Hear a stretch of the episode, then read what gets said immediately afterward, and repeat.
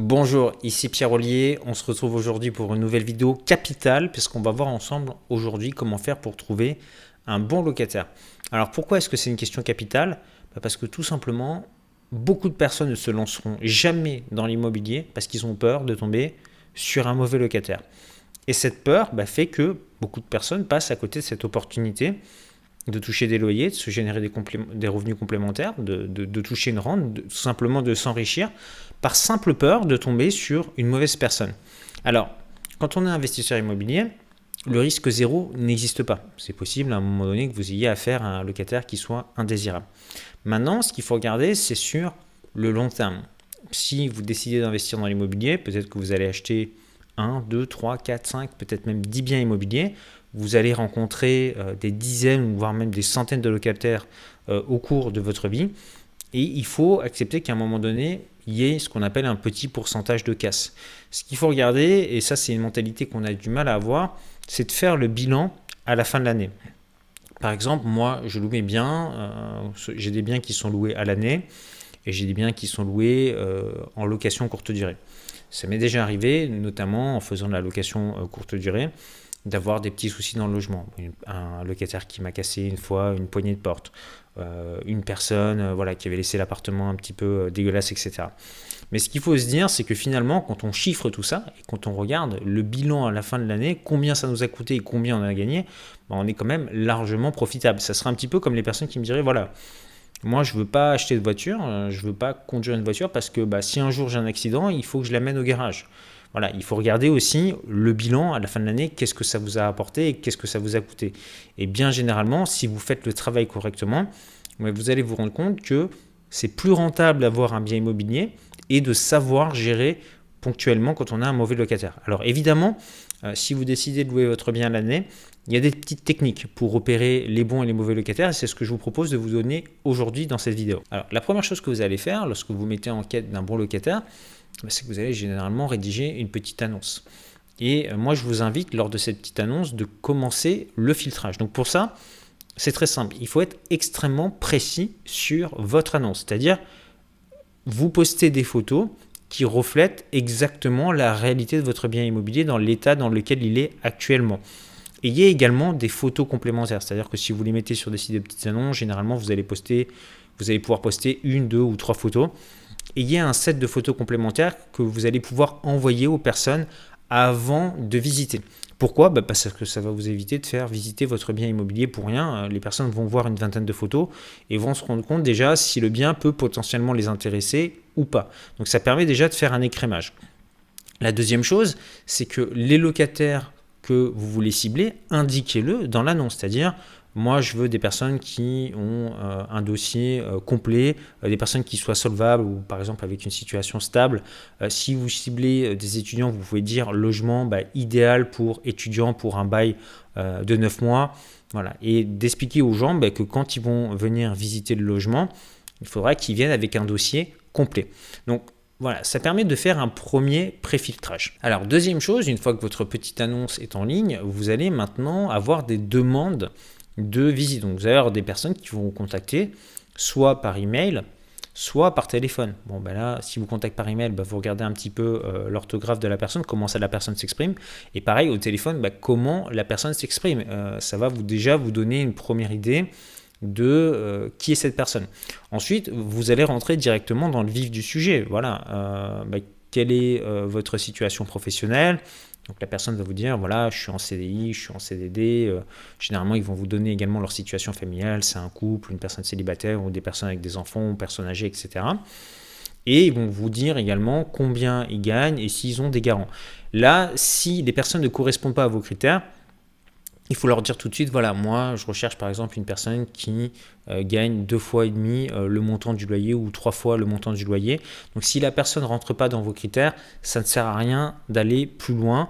Euh, en fait, quand vous êtes propriétaire, vous devez vous imposer des critères et ne pas forcément tomber sur le côté de faire du social. C'est-à-dire que quand vous avez un investissement immobilier, vous faites du business, d'accord? C'est votre gagne-pain. Donc soyez carré, soyez précis sur les critères que vous voulez. Les personnes qui ne rentrent pas dans ces critères, vous les écartez.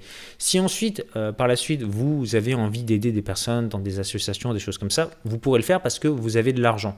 Mais en tout cas, dans votre business, restez carré et ne tombez pas dans le social ou dans le sentimental parce que ça, c'est la meilleure façon bah, justement d'attirer à soi un locataire qui ne correspond pas à nos critères. Alors, une fois que vous aurez reçu un certain nombre d'appels, ce que vous allez faire, c'est que vous allez proposer à ces personnes euh, une visite du logement. Et moi, ce que je vous conseille, c'est vraiment de faire une visite groupée euh, du logement, de faire venir plusieurs personnes en même temps. Alors pourquoi?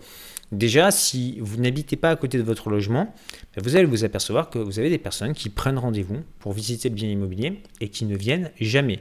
Et euh, par exemple, je sais pas, sur 5 personnes qui vont prendre rendez-vous, ben, vous allez peut-être en avoir deux ou trois qui vont vous poser un lapin. Alors certains vont vous prévenir une heure avant ou quoi. Vous avez certaines personnes qui ne vont même pas euh, vous prévenir auparavant. Donc vous, vous n'avez pas envie de vous déplacer pour rien. L'autre chose, c'est que le fait de faire une visite groupée, bah, ça vous permet, vous, bah, d'économiser du temps. Vous faites visiter le logement euh, voilà, en une seule fois. Mais également de mettre un petit peu en compétition euh, les différents locataires. Parce que moi, je me suis aperçu qu'en faisant visiter mes logements euh, de façon individuelle, les gens venaient en mode un petit peu touriste. Ah, le logement est beau, bon, je vais en visiter un autre, etc. Voilà, les gens se disaient, bon, bah, j'ai le temps, il n'y a pas spécialement de demande. Dès qu'on met deux ou trois personnes différentes dans le même logement, il se crée un effet de compétition, d'accord? Euh, oh, Il y a un autre qui, est là, qui visite le logement en même temps que moi, ah, il va me le piquer, donc il faut que je dépose le dossier. Voilà, il, se crée en fait un effet de compétition et les gens se disent, ok, si je veux le logement, ben, il faut que je me décide maintenant, d'accord? Parce qu'il y a une autre personne également qui est intéressée. Quatrième étape, une fois que vous avez fait visiter votre logement, vous allez peut-être avoir une personne ou plusieurs qui vont être intéressés pour prendre le logement. Alors généralement, ils vont vous déposer votre dossier parce que ça, vous leur avez demandé déjà sur la petite annonce et également euh, par téléphone de venir avec un dossier complet. Et ce que vous allez faire, c'est que vous allez discuter. Je vous invite vraiment à discuter avec les personnes, comprendre un petit peu leur personnalité, pourquoi est-ce qu'ils veulent le logement, euh, combien de temps est-ce qu'ils comptent rester, euh, est-ce qu'ils reprennent une activité professionnelle? Est-ce qu'ils ont des garants? Euh, Pourquoi est-ce qu'ils déménagent? Voilà, comprendre la situation des personnes, c'est important. Vous avez une personne qui va emménager dans votre logement, bah, de savoir euh, qu'est-ce que fait cette personne dans la vie et quels sont ses projets pour le futur. Donc discutez un petit peu avec cette personne, ça va vous aider si vous voulez par la suite à prendre votre décision. Alors cinquième étape, une fois que la visite s'est terminée, vous allez dire au locataire que vous allez rentrer chez vous, étudier les dossiers et que vous allez leur donner une réponse sous 48 heures. Donc vous retournez chez vous, vous regardez donc tous les documents qu'on vous a transmis, donc vous étudiez euh, les bulletins de salaire, les avis d'imposition, vous recoupez les informations pour voir bah, si ça correspond. Vous regardez également les bulletins de salaire et les avis d'imposition euh, des garants et posez-vous cette question est-ce que les documents qu'on vous a transmis, ce sont des vrais? Ou est-ce que ce sont des faux? Parce qu'aujourd'hui, bah, c'est très facile de faire un petit coup de Photoshop euh, pour modifier tout ça. Donc faites attention par rapport à ça. Moi, ce que je vous invite à faire, bah, c'est à vérifier les données. C'est-à-dire que les avis d'imposition qu'on vous a transmis, vous allez sur le site impôt.gouv.fr et vous vérifiez que l'avis d'imposition qu'on vous a donné est un vrai. Et pour les bulletins de salaire, vous appelez l'employeur. Vous dites voilà, bonjour, voilà, je suis propriétaire, il y a une personne qui m'a déposé son dossier pour euh, louer euh, mon logement. Bon, il m'a transmis les bulletins de salaire. je voulais savoir si cette personne travaillait toujours dans votre entreprise, depuis combien d'années? Voilà, et vous posez la question pour vérifier que cette personne travaille bien là. Et vous faites la même chose au niveau des garants. Pourquoi est-ce que c'est extrêmement important de faire ça? Ben Déjà, ça va vous permettre de savoir que ben, les documents que la personne vous a transmis sont des vrais. Évidemment, le numéro de téléphone que vous avez appelé, euh, vous ne prenez pas le numéro qui est sur le bulletin de salaire, parce que si la personne a mis un petit coup de Photoshop, elle a peut-être pu mettre le numéro de téléphone d'un ami. Donc vous retrouvez le numéro de l'entreprise par vous-même en faisant une petite recherche Google. Ça paraît euh, évident. On se transforme en enquêteur, mais vous allez voir, c'est extrêmement important. Pourquoi est-ce que c'est important de faire ça? Parce que il faut s'imaginer le scénario du pire, du pire, du pire. C'est-à-dire qu'une personne qui ne vous paye plus. Comment est-ce que vous faites? Plus de contact avec elle, elle vous paye plus. À ce moment-là, il va falloir prendre un huissier. Et l'huissier, en fait, il va devoir saisir sur salaire. Mais pour ça, en fait, il a besoin de savoir où travaille la personne. Mais si vous n'avez pas vérifié, si la personne vous a donné des faux bulletins de salaire, vous ne savez pas dans quelle entreprise elle travaille, bah, l'huissier ne va pas pouvoir prélever sur salaire. Même chose pour les garants. Imaginons que bah, la personne, elle ait perdu son emploi, elle ne paie plus son loyer. Ok, donc vous devez vous retourner contre les garants. Mais euh, les garants, bah, vous ne savez pas où ils bossent, vous ne connaissez pas leur entreprise, l'huissier, il ne va pas pouvoir prélever directement sur salaire pour pour obtenir vos loyers. Donc ces vérifications, elles sont extrêmement importantes à faire en amont. Alors évidemment, avant d'en arriver là, il y a, d'autres recours auparavant, avant de, rentrer dans le côté juridique, c'est vraiment dans, le pire des recours.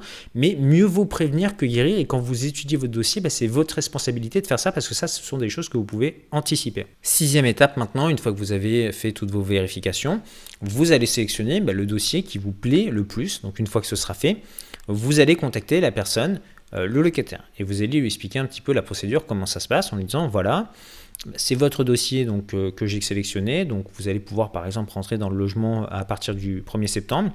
Donc pour ça, euh, ce qu'il va falloir faire, c'est je vais vous envoyer un contrat de bail qu'il va falloir me retourner paraffé et signé par vous et par vos garants.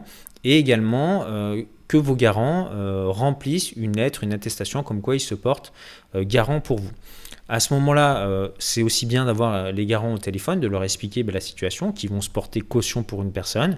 Euh, ça engage leur responsabilité. Ça veut dire que si la personne ne paye pas, ben, qu'ils soient bien conscients qu'ils vont devoir prendre le relais, parce que sinon vous allez devoir vous retourner contre eux. Ça paraît évident, mais c'est toujours mieux en fait quand on a eu les personnes au téléphone et leur dire on est bien d'accord, voilà, le loyer doit être payé à telle date, à telle heure, voilà comment ça va se passer. Vous allez ensuite expliquer à la personne que avant de rentrer dans votre logement, donc il faudra qu'elle ait signé le contrat de bail, que vous ayez reçu toutes les attestations. Il faudra également que cette personne vous fournisse une assurance pour le logement, une assurance multirisque habitation avant de rentrer dans le logement. Alors si la personne ne sait pas comment faire, vous lui dites de contacter euh, n'importe quel organisme d'assurance. Euh, elle va lui donner l'adresse, le nombre de mètres carrés et la personne va pouvoir être assurée peut-être euh, voilà, un jour ou deux avant de rentrer dans le logement. Tant que vous n'avez pas cette attestation d'assurance, ne remettez pas les clés à votre locataire parce que voilà, ça c'est déjà arrivé. Vous faites rentrer le locataire dans le logement et puis après vous devez lui courir après pour qu'il vous donne son attestation d'assurance. Euh, sauf que le souci, c'est que si votre locataire rentre dans votre logement et pour X ou Y raison, bah, surtout lors d'un déménagement, on bouge des choses, etc., un accident domestique peut arriver. Et si la personne n'est pas assurée, ça peut poser euh, bah, d'énormes problèmes. Donc c'est extrêmement important que la personne vous fournisse cette attestation et de bien lui expliquer au téléphone que vous ne pourrez pas lui remettre les clés tant qu'elle n'a pas fourni ça.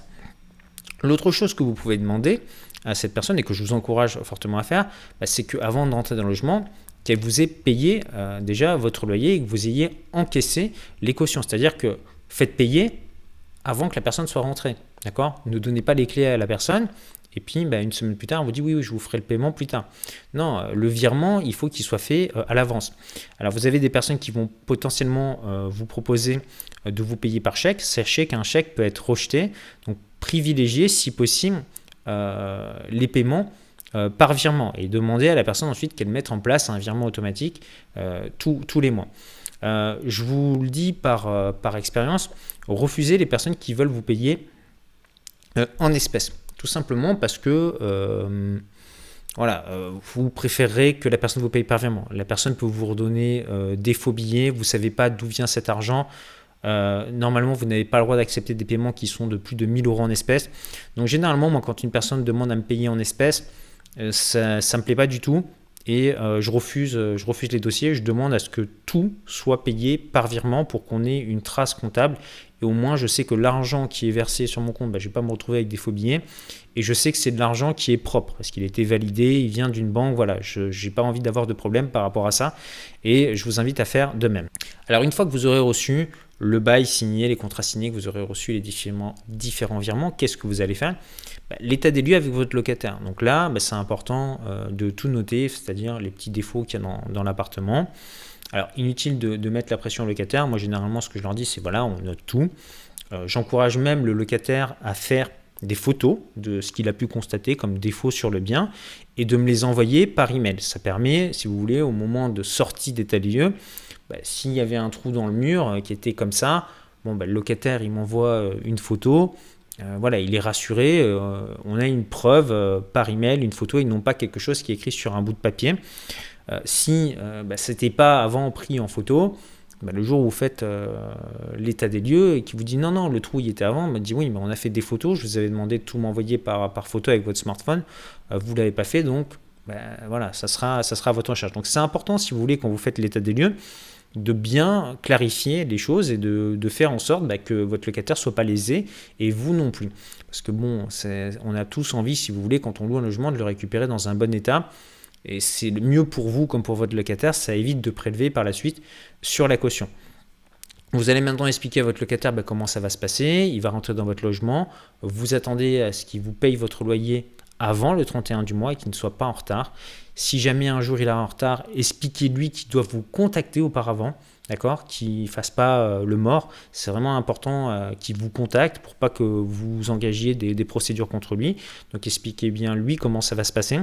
Expliquez-lui également que si bah, il y a des dépenses d'électricité ou d'eau, etc., bah, ce sera à sa charge. Donc vous allez faire une régulation euh, à la fin. Voilà, et une fois que vous aurez fait ça, normalement, vous aurez mis toutes les chances de votre côté pour sélectionner un bon locataire.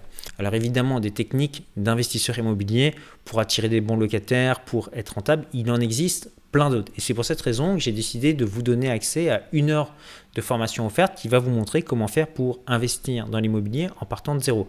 Pour y accéder, bah, c'est très simple. Vous avez un petit carré qui s'affiche ici où vous retrouverez un lien juste en dessous dans la description. Vous cliquez dessus, vous entrez votre adresse email et vous allez recevoir une série de vidéos au fur et à mesure dans votre boîte email qui va vous montrer comment faire pour investir de zéro étape par étape. Moi, je vous dis à tout de suite de l'autre côté. Prenez soin de vous. Ciao, ciao.